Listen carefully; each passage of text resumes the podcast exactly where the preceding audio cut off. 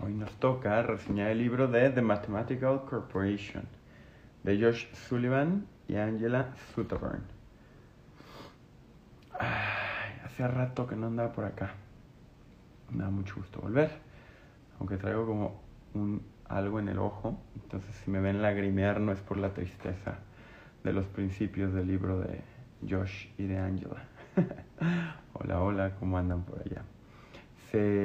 Bueno, pues me da mucho gusto, de verdad, ya vamos perfilándonos, ya tenía un par de semanas que no, que no estaba por acá y el libro de hoy es un libro interesante, es un libro que no ha envejecido bien, es un libro de 2017, pero es un libro que sigue teniendo eh, bastantes ideas que pueden ser accionadas, que pueden ser consideradas en el marco de un diseño de una estrategia de negocios, en el marco del diseño de una estrategia de reflexión un poco más amplia, ¿no? En torno al rol de empresas o las corporaciones en el marco de una sociedad más, más grande. Entonces, nada, eso es el libro de Sullivan y el libro de Sutherland de The Mathematical Corporation.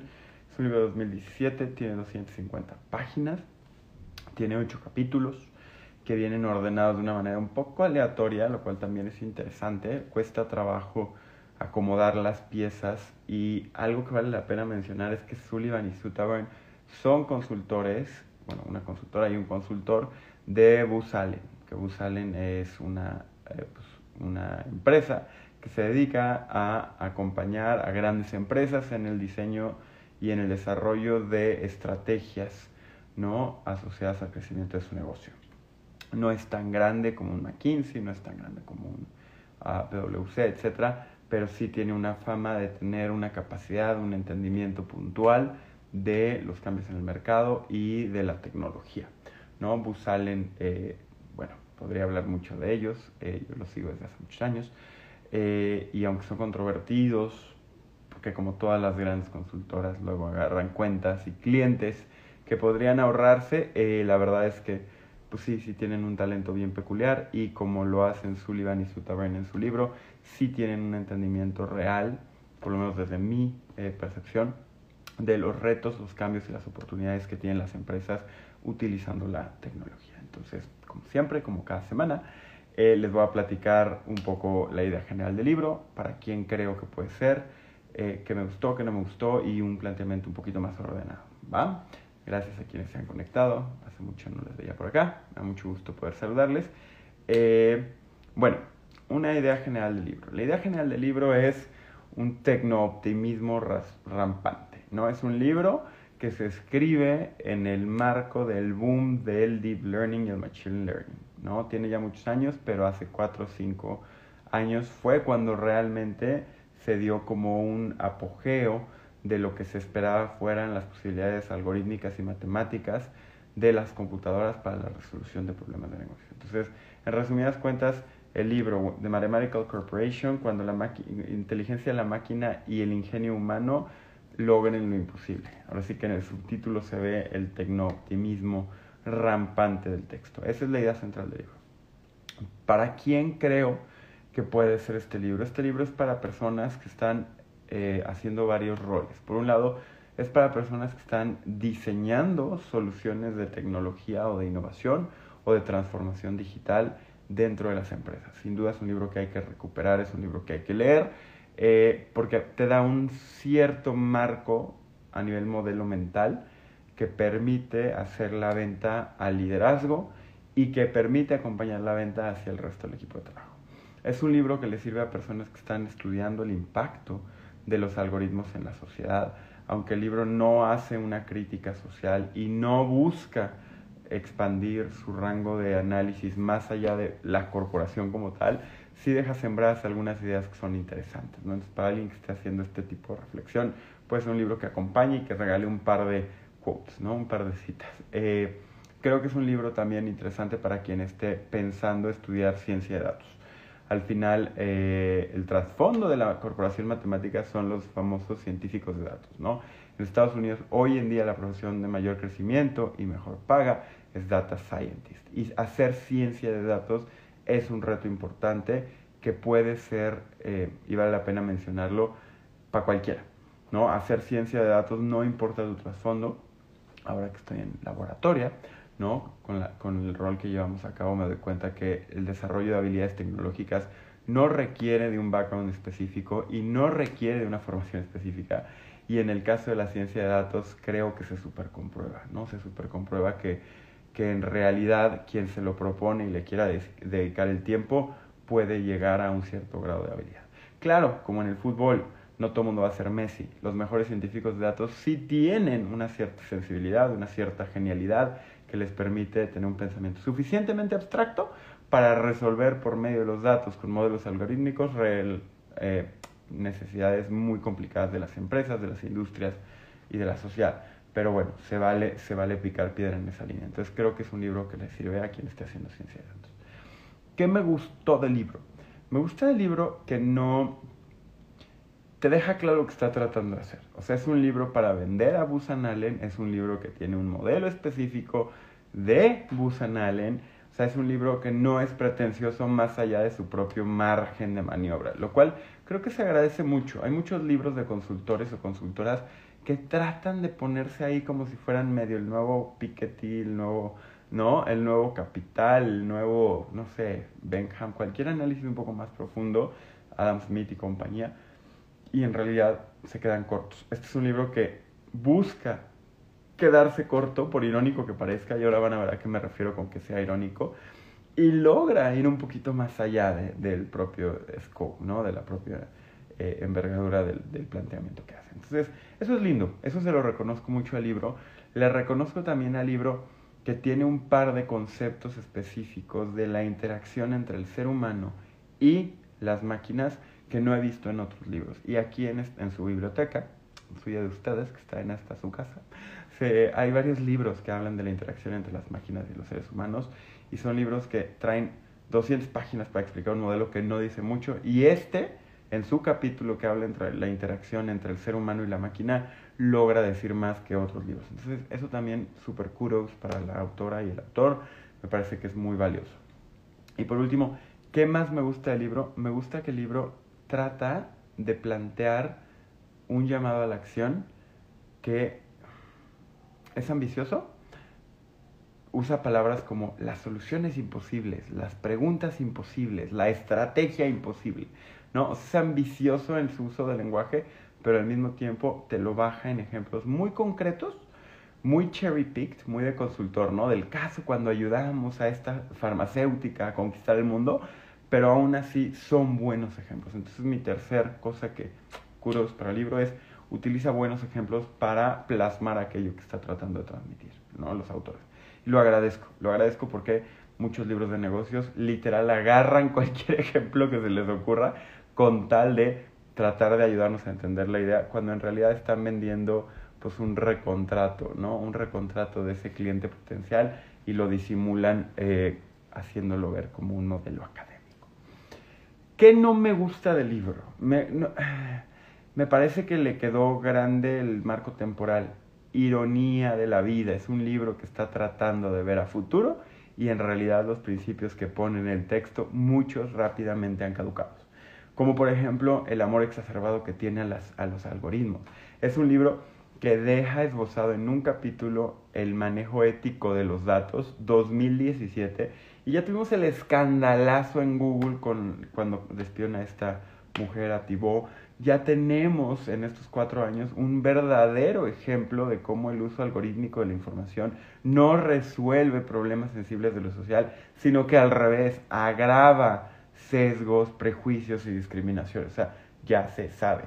Ellos no tenían por qué saberlo, pero ya se sabe. Entonces, este libro, para quien esté buscando pretextos para ser menos los concerns, ¿no? En torno al manejo de los datos y en torno a la abstracción eh, por encima de la sensibilidad de los seres humanos, no va a encontrar en este libro buenos argumentos. Al revés, es un libro que se ve naive, se ve inocente y llega a argumentar que no importa el problema mientras seamos éticos en nuestro uso de la información y casi casi mientras pongamos nuestro aviso de privacidad, el uso de la data siempre va a ayudar a avanzar a la sociedad en su conjunto y no es el caso, ¿no? Ya escuchamos a Angela eh, en el libro de Atlas of AI y ya hemos escuchado en varias estas reseñas y en muchos textos y análisis allá afuera, que en realidad la matemática no nos va a proteger de un uso inadecuado de modelos mentales y bueno, eso yo creo que es el único pero importante reclamo que le tengo yo al texto de Sullivan y Angela Soderbergh. ¿Ok? Entonces, eso, eso me parece que vale la pena platicarlo. Eh, y quiero antes de ya irme en el planteamiento ordenado, platicarles y conectarles una idea que les ayude a llevarse el corazón de lo que creo yo es el texto de una manera mucho más puntual. Hasta hace unos 5 o 6 años, cuando yo era un tecno optimista rampante, ¿no? cuando estaba todavía en Marte, antes de irme a IB, incluso antes de entrar a trabajar en una empresa de desarrollo de inteligencia artificial, yo estuve en una época de mucho tecno-optimismo, ¿no? Entonces leía mucho de robótica y de cibernética y informática y algoritmos y en general pregonaba yo como el valor tan optimista de la tecnología para la resolución de problemas sociales. Sigo creyendo que ayuda, ¿eh? Nada más he matizado un poco mi postura. Pero en esa época era muy común que si me encontraran por la calle o fuéramos a cenar, yo les diría, oye, ¿qué harías si fueras a vivir 150 años? ¿No? Entonces algunas de las personas que están acá a lo mejor les tocó verlo. Y constantemente hacía yo esta pregunta, esta reflexión. ¿Qué si de repente tú crees que vas a vivir 80, 90 años? Hay quien dice, no, yo con 70 estoy muy bien. ¿No? ¿Qué si te duplican la edad? ¿Qué si resulta que los avances en el manejo de la degradación de los telémeros de las células o otro tipo de innovaciones en torno a la extensión de la vida que vienen desde Silicon Valley se cumplen y tienes la lana. ¿Qué harías? Y era una pregunta bien incómoda, era una pregunta que, claro, me gustaba a mí hacer porque generaba un diálogo compartido y muchas veces, no siempre, generaba conversaciones más ricas, más retadoras, más nutridas, pero la hacía y la hacía mucho, ¿no? ¿Y por qué les platico esta historia? Uno, para que se lo pregunten y ya me platicarán, ¿no? ¿Qué harían si vivieran el doble de lo que creen que van a vivir, asumiendo cierta calidad de vida en términos de salud y cierta estabilidad económica en términos de su potencial habilidad para generarse un ingreso? I don't know, ¿qué cambiaría? ¿Cambiarían de chamba? ¿Harían lo mismo al revés? Pues se programarían un sabático de cinco años hacia los 90? Platiquémoslo, ¿no? Pero bueno, la pregunta que yo hacía está en el marco de los principios de The Mathematical Corporation porque básicamente el corazón del libro lo que plantea es que una corporación matemática es aquella que está liderada a través de un modelo de Mathematical Corporation, que es uno en el cual hay líderes con pensamiento bastante ambicioso que se hacen preguntas imposibles, que buscan respuestas imposibles para problemas imposibles en esquemas de estrategia imposible. ¿ok? Entonces este es el ciclo. Un gran liderazgo que se atreve a preguntar lo que otros no para lograr soluciones que otros no en el marco de modelos de negocio que otros no habían pensado o no creen posibles. Ah, todo bien. Es interesante ¿por qué? porque desde este punto de vista lo que plantean la autora y el autor es que las empresas de Mathematical Corporation van a utilizar la complejidad de los modelos matemáticos para, para resolver preguntas que otras empresas no se atreven a hacer. Y esa idea es bien interesante, bien interesante. Lo que te dice es, realmente los liderazgos hoy en día muchas veces buscan resumir la complejidad, ¿no? Entonces los grandes líderes son aquellos que son grandes storytellers y son estos grandes contadores de historias que te envuelven en su campo de distorsión de la realidad, como se decía de Steve Jobs. Y lo que dicen eh, y Sullivan es, no va por ahí. El líder de la corporación matemática es el que acredita la complejidad, que entiende que el mundo es complejo, pero no se acongoja porque sabe que los modelos matemáticos pueden atender la complejidad de una manera que la mente humana no. Entonces, el primer paso de la corporación matemática es tener liderazgos que asumen que la complejidad es parte de la mezcla. Y esta idea me encantó. ¿Por qué? Porque es cierta. Porque la simplicidad no antecede a la complejidad. Esta frase muy famosa que creo que se le atribuye a Bertrand Russell, ¿no? Que es, perdone que le haya escrito esta carta tan larga, pero no tuve tiempo de hacerla más corta, ¿no? No sé si se le atribuye a Bertrand Russell o a Mark Twain, que todo se le atribuye, o incluso a Steve Jobs o a Einstein. Pero esencialmente la simplicidad es producto de un proceso de refinamiento de lo complejo, no al revés. Entonces lo que te dice es, necesitamos empresas y corporaciones que tengan líderes que no les saquen la vuelta, que entiendan las capacidades de la máquina, que tiene ciertas habilidades, y las capacidades de la mente humana, que tiene ciertas habilidades, y logren conjuntarlas. Entonces los líderes del futuro de las corporaciones matemáticas van a entender cómo funciona la máquina, cómo funciona la imaginación, y se van a atrever a hacer preguntas que otras empresas no se van a atrever a hacer. ¿no? Y aquí hago un pequeño paréntesis porque no venía preparado, pero un libro que hay que leer para acompañar a la corporación matemática es el libro de John Maeda que se llama Cómo hablar máquina, How to Speak Machine, ¿no? Entonces este no es el libro que toca, de hecho creo que perdió en alguna de las votaciones, pero es un libro de este diseñador y tecnólogo Maeda que nos platica un poquito cómo piensan las máquinas, no es de la noción que todos conocemos, sino desde una perspectiva bien interesante. How to Speak Machine. El líder de la corporación matemática sabe cómo habla la máquina. ¿Ok? Entonces, ese es el primer punto. Ya que sabemos cómo habla la máquina, podemos encontrar, por un lado, la forma de interseccionar las habilidades de la cabezota de los colaboradores con las habilidades de los servidores y las máquinas. Pero otra cosa que los líderes de la, de la corporación matemática tienen que saber es dónde está la data los datos, ¿no? El nuevo petróleo. Entonces, hay que pensar en dónde está la data en nuestra empresa, qué puntos de información se utilizan, se resguardan, se pueden aprovechar, ¿no? Y también les platico una historia muy breve. Cuando compré este libro estaba yo en Marte y estábamos viendo la manera de hacer un algoritmo. Marte era la agencia de publicidad que tuve hace algunos años con queridos socios y un gran equipo de trabajo y estábamos encontrando, buscando la manera de encontrar el, algoritmo óptimo de las juntas, ¿no? Entonces nos pusimos a la tarea de, bueno, vamos a hacer la junta impecable en Marte, la junta impecable en la agencia de publicidad. Y entonces utilizamos este libro como marco de referencia para entender qué información teníamos. Y no había mucha información y fue parte del reto, ¿no? Era qué información tenemos, cuánto duran las juntas, sacándolo de Google, ¿no? De los calendarios, a lo mejor quién convoca, cuántas personas van. Pero esa era información que A, no parecía colorear demasiado la, la foto que necesitábamos y B, no acreditaba verdaderamente valor agregado en términos de lo que estamos tratando de lograr, que era una junta efectiva, no solo una junta eficiente, sino que realmente generara ideas innovadoras de comunicación y publicidad para nuestros clientes. Para no hacerles el cuento demasiado largo, aquí están mis notas, porque la primera vez que leí este libro fue en ese tanto, lo releí ahora. Eh, básicamente decíamos, es que, no sé, el clima puede incidir, ¿no? A lo mejor que todo el mundo esté en un clima nublado impacta en el estado anímico, que a la larga es la variable determinante, y a lo mejor resulta que las agencias de publicidad no deberían sostener juntas con clima nublado porque merma la creatividad, ¿no? Entonces es muy divertido porque en el libro este tenía yo un chorro de notas de las reflexiones que hicimos junto con el equipo que estaba trabajando en esto. Entonces, ¿Por qué se los traigo a la mesa? Por el reto que implica utilizar los datos. Los datos la mayoría de las veces o no están estructurados o no están siendo recabados para la solución de los problemas que se requieren. Entonces, básicamente nos lleva al tercer capítulo. En el primero nos habla de la importancia de los datos, en el segundo nos habla de la importancia de un liderazgo con una visión pro futuro a partir de los principios que les he platicado.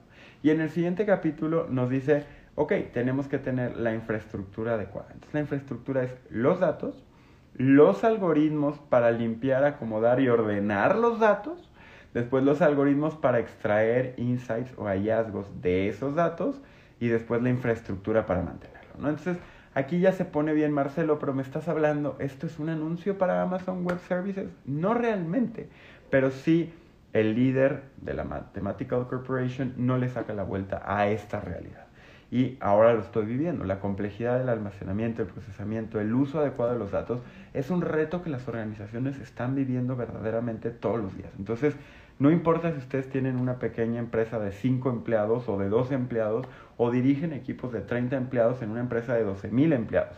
La realidad es que los puntos de información clave solo se van a empezar a estructurar y ordenar si hay una intención específica del liderazgo y del equipo de trabajo. ¿ok? Entonces, te habla de, pues, de la infraestructura de los datos de la corporación matemática y después, estoy abriendo mis notas, no, no hay una cosa, ah, te dice la estrategia imposible. Entonces, para la estrategia imposible vuelve al tema de las preguntas y te dice, lousy questions lead to lousy insights.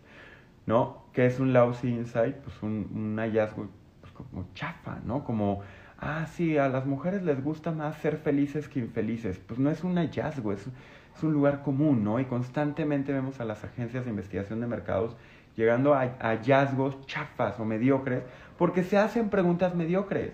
¿Qué le gusta a nuestras consumidoras? Esa es una pregunta mediocre. Si tú eres una empresa de jabones y preguntas qué le gusta a tus consumidoras, pues a lo mejor es una pregunta que nadie te va a correr por hacerte, pero es una pregunta chafa. Entonces lo que te dice es, si quieres lograr una estrategia verdaderamente transformadora en el marco de las matemáticas como un aliado, tienes que hacerte preguntas del orden, ¿qué pasaría si las mujeres no usaran jabón? O los hombres, o el ser humano, o cómo se ve un mundo post jabón, ¿no? Ah, que son preguntas ambiciosas, muchas veces delirantes, y hay un cierto factor de vato machista, ¿no? Mansplaining en el libro, sí lo hay en el sentido de se necesita estar muy segura de sí misma o de sí mismo para hacer ciertas preguntas estúpidas e imposibles del tipo de preguntas que los autores, la autora y el autor nos piden que hagamos. Sí hay una realidad, ¿no? Y también lo cruzo con la experiencia propia en el sentido de decir, para los güeyes que somos sobrados de seguridad, a lo mejor nos, nos, es un poquito más fácil no ser ridiculizadas o ridiculizados, en este caso, por hacer las preguntas estúpidas o las preguntas imposibles que llevan a estrategias imposibles. Entonces, algo que el libro podría acompañar es una cultura que promueva esto, en el cual minorías raciales, por género, otro tipo de sesgos, se vean empoderadas a buscar nociones de transformación a este nivel.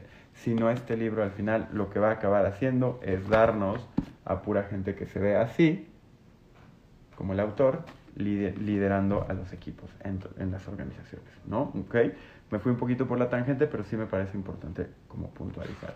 Coincido, Ursu, querida, es, un tema bien interesante, es un tema difícil de aplicar, pero por otro lado, a nivel eh, concepto, genera narrativas bien adecuadas para las empresas que realmente están tratando de desarrollar soluciones, productos o servicios que sirvan hacia adelante.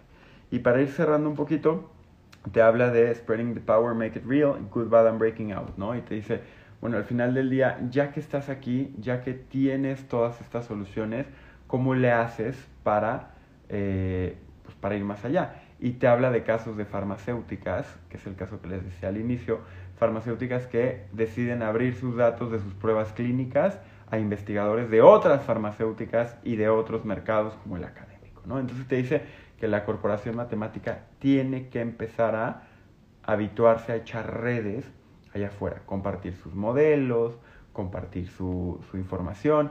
¿Para qué? Para que se conecte en un mercado o en una infraestructura de datos mucho más grande que le permita aprovechar el potencial de un mercado en común. ¿no? Entonces, este, este llamado a la acción es muy lindo y a mí me encanta porque sí creo que al final del día dos cosas pasan. Cuando las organizaciones son capaces de articular su información y ponerla en un mercado más amplio, por un lado, reduces la probabilidad de que tengan ceguera de taller y acaben haciendo cosas con un sesgo que perpetúe discriminación o prejuicios, etc. Así creo que por un lado te van a dar de madrazos investigadores externos que te van a hacer ver como empresa que estás a lo mejor incurriendo en prácticas no necesariamente tan buenas, pero por desconocimiento, no necesariamente por mala fe. Uno. Y dos, sí creo que generas ecosistemas que permiten, en los términos de César Hidalgo, el investigador chileno, el desarrollo de núcleos económicos mayores. ¿ok? Entonces, una empresa, por ejemplo, en Guadalajara, que genere un ecosistema de manejo de datos, que lo ponga al servicio de otras empresas de Guadalajara, sí puede acabar teniendo un impacto, no solo en términos de una mayor rentabilidad para sus inversionistas, sino que esencialmente puede generar polos de desarrollo en un mercado geográfico específico o en un ecosistema empresarial o de negocios específico. Entonces, ese es muy lindo y ese capítulo que es el penúltimo creo que es un gran llamado a la acción. En el siguiente te habla lo que les decía de ética de datos y básicamente dice puro lugar común. Déjenme les pongo saludar por acá básicamente dice cosas como, pues nada, si eh, nada, no seas eh, racista, ¿no? Casi, casi. Te habla de empresas que salieron a transparentar sus datos, pero no lo suficiente, y usaban datos personales y privados de una manera gris, y entonces vale la pena mejor usarlos de una manera más abierta, ¿no? Es muy wishy-washy. Ese capítulo se lo pueden ahorrar, que es el que se llama Good, Bad and Breaking Out, Ethical Handling of Impossible Strategies.